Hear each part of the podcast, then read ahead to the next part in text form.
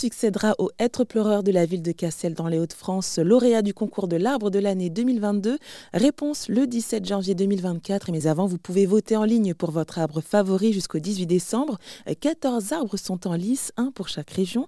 Cette élection a été créée en 2011 par l'Office national des forêts et le magazine Terre sauvage, dont Éric de Kermel est l'éditeur. L'objectif est de valoriser le patrimoine naturel. Terre Sauvage, c'est un, magazine qui a, plus de 40 ans et ce magazine, depuis plus de 40 ans, on, montre les merveilles euh, de la nature sauvage, que ce soit en France ou euh, partout dans le monde. Et ce que l'on constate, c'est qu'il y a eu une accélération de l'agression de ces milieux sauvages, pas seulement à l'autre bout du monde, mais également en France.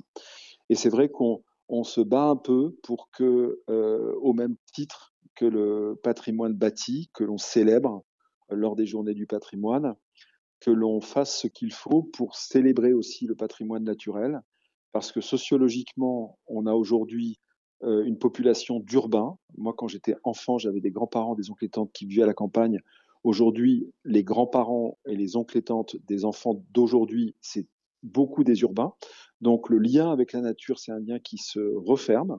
Et donc, on a un vrai enjeu aujourd'hui de repasser par euh, de rouvrir des chemins d'émerveillement de la nature parce que l'écologie et l'amour de la nature, c'est pas quelque chose qui s'apprend dans les livres. Et on sait tous que souvent notre relation à la nature et la force de notre relation à la nature, elle date d'émotions qui sont des émotions qui datent de l'enfance. Et donc, si on passe à côté de ces opportunités émotionnelles, euh, sensibles, on passe à, côté de quelque chose qu'on répare rarement quand on est euh, adulte. Et les votes en ligne pour le concours de l'arbre de l'année 2023 sont ouverts jusqu'au 18 décembre.